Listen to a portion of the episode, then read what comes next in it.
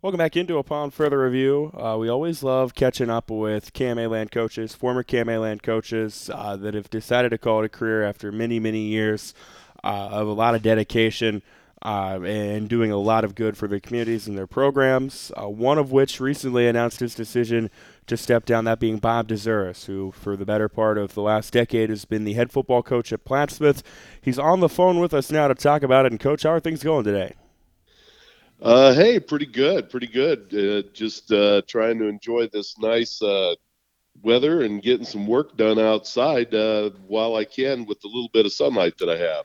Yeah, it's crazy to think, uh, you know, the time we record this, 1st of December, and it's 70 degrees outside. Never would have saw that coming.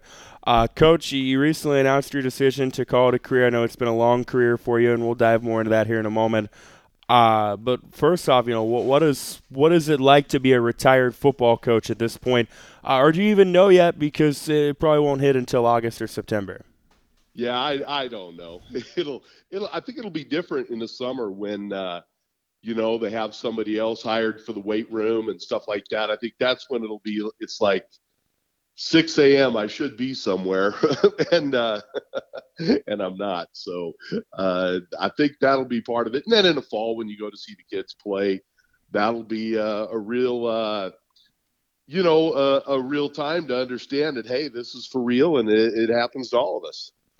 Uh, let's just kind of go through your career a little bit. Uh, I know you've been at Plattsmouth for about the last 15 years. correct me if I got that wrong there, but uh, you know, I know you had tweeted 37 years of coaching, uh, multiple stops in there. Uh, just kind of paint the picture for us uh, of the Bob Dzuris coaching career. Well, wow, we don't have that much time. But, you know, when I was uh, uh, 23 years old, I was the head coach at an eight man school down in Copeland, Kansas. And, and I wanted to be a head coach and move away from home and got married and moved down there. And, uh, it was a great experience. We had good kids uh, with very little structure, and and uh, so so we had a lot of success and had some some uh, uh, all winning seasons there. But I knew I needed to be a bet, much better football coach, and that's when I became a graduate assistant at the University of Nebraska at Kearney. Had a great two year experience there, and um, when you have a baby at home and you're only making a GA pay, you got to get a job. So uh, uh, the only job that was available when I took it was Fort Calhoun, which in 1991 had the longest losing streak in the state of Nebraska, and uh, um, that uh, and we broke it fortunately that first year and uh, ended up having four consecutive winning records after two uh, two really tough years, but just had a great experience there turning that whole thing around and and finding out how hungry schools and kids and and communities are for for you know it is more about toughness. Uh, it, it's not a whole lot different than here. It's not like it's not like we won 10 games there. We had a lot of six and three records and a lot of records in which you know we were just a little bit better than somebody else. And and then I had a chance to be an assistant coach at UNO when UNO still had football, by the way. and uh, so 97, 98, 99, I was assistant uh, at UNO and coached some great players. I mean, I had two players that played in the NFL for heaven's sakes. That's how good of players we had in Division Two here. And uh, what a great experience that was. And I had a chance to go back to my alma mater uh, as OC and then head coach at Midland for seven years. And, and, uh, uh, enjoyed every minute of that. Um, and then uh, when it was time uh, to make a change there, I've, I've been in Plattsmouth 15 years. That seems like a, a lifetime ago, but uh, I did move around a bit. Um, I have had to change a few jobs here and there, which is typical in the football world or in the sports world. Um, it wasn't easy for my wife and my family, but uh, uh, as of now, I wouldn't trade it for anything. Yeah, talk about the decision uh, to to retire after 37 years. You mentioned, uh, you know, multiple stops, lots of success. Uh, I know, as you also mentioned, you know, it can, it can take a toll on family and stuff. But uh, you know, how hard of a decision was it for you to to finally decide to call it a career? Well, the you know, it's and I don't want to get into it too much, but when you've had a couple of back surgeries and a hip surgery and a knee surgery, you you you get up and you talk to your wife a lot and and think okay what's it you know, when I have to ice after practice as much as the players do, you got to think about those things. And, and, uh, and we've been talking about it for about a year. And, and then last summer, we came to the uh, conclusion that it would probably be my last year. And it was a team effort. My wife and I talked about it a lot and prayed about it. And, and then, uh, we after the season i said yeah it's uh that's the way i feel it's it's it's right it's the right time and then i i felt the that uh, our program was very good and on solid footing, but uh, um, hopefully with a, a nice, uh, you know, and I, I don't know what direction they're going to go with, at Plattsmouth, but uh, you get a guy in here that can maybe be a little more creative offensively. Uh, I think the success can continue. Again, talking with Plattsmouth head football coach Bob Dzuris, who's calling it a career after 37 years.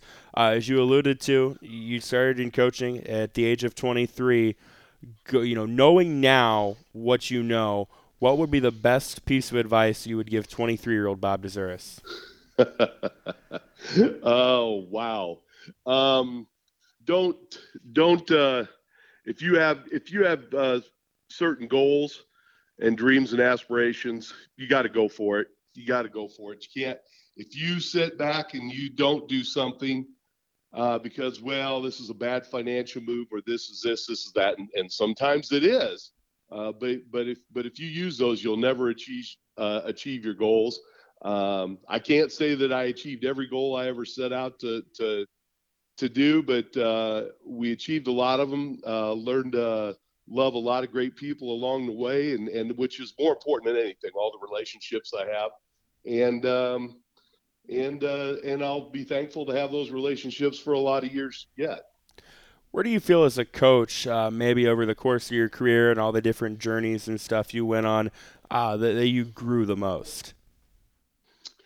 You know, um, it, it, it's really hard to pinpoint one thing, but my six years at Fort Calhoun, uh, these guys, like I said, they had the longest losing streak in the state. Um, they had lost 20 games in a row and had gone 13 games in a row without scoring when I got there in 91. And, you know, I think we just kind of brought a, a, a, a toughness and an attitude that we knew it was going to be hard, but we're going to find a way to get out of this. And, and uh, my first year, uh, we started the season with 22 kids. We finished with 26. We actually gained more instead of lo- losing them, which is the exact opposite of what happens these days. And uh, five years later, we had a roster of 66 kids, and, and uh, that was the interest level and, and the enjoyment that the kids had out of it.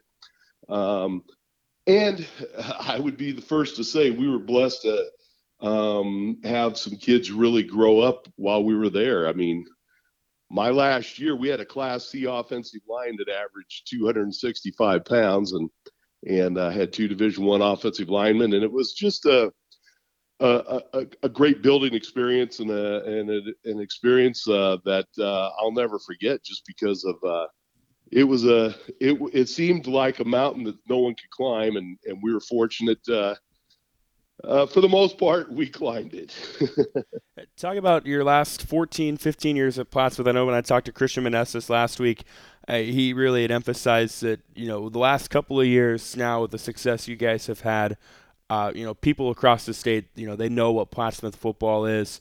Uh, speak to, you know, what your time there has meant. And obviously, uh, I would say, at least looking at it, you know, now, uh, it feels like you probably, you know, left it in a better place when you took over. Well, you know, I, I, I don't know about that. I just know that, uh, number one, when I came here as, uh, as an assistant coach and, um, uh, I was still fortunate enough to coach my my youngest son, and and, uh, and, then Ross went on to have a nice career at Nebraska. So that was really rewarding to be able to coach him. Um, and then uh, and then when I became head coach, uh, you know, we changed everything. We changed offensive philosophy. We from a triple option football to a power based game, play action offense, and and and it was a it was really tough at the beginning, and and uh, but um, you know we we figured it out and and uh, really had some kids grow up in the program and uh, had kids that had a lot of success and had a lot of fun and I, I think that um, you know and we've had good kids. There's a reason we've had um, three top five finishes in the last six or seven years. We, we've got good kids and and we've had tough kids and and uh, the weight room helps and, and our administration did a great job of getting us a new weight room and you know those things help but it's still the kids that go out and play and, and then our assistant coaches that that believe in what we're doing and and sell that every day and and uh, you know we're there's times we weren't the prettiest uh, we, we weren't the prettiest uh, one out there on the dance floor but uh, we usually figured out how to find a win at the end of the night Again, talking with Plattsmouth head football coach Bob Dzuris. I know you've touched on a, a, lot of different moments that stick out to you, uh, like your time at Fort Calhoun and then being able to coach your son. Uh, but aside from those, you know, what other moments, what other games, uh, when you sit in the rocking chair, so to speak, in the future, are you going to kind of reflect and reminisce on? Oh, just just the relationships. You know, that's that's one of the one of the few good things about social media now.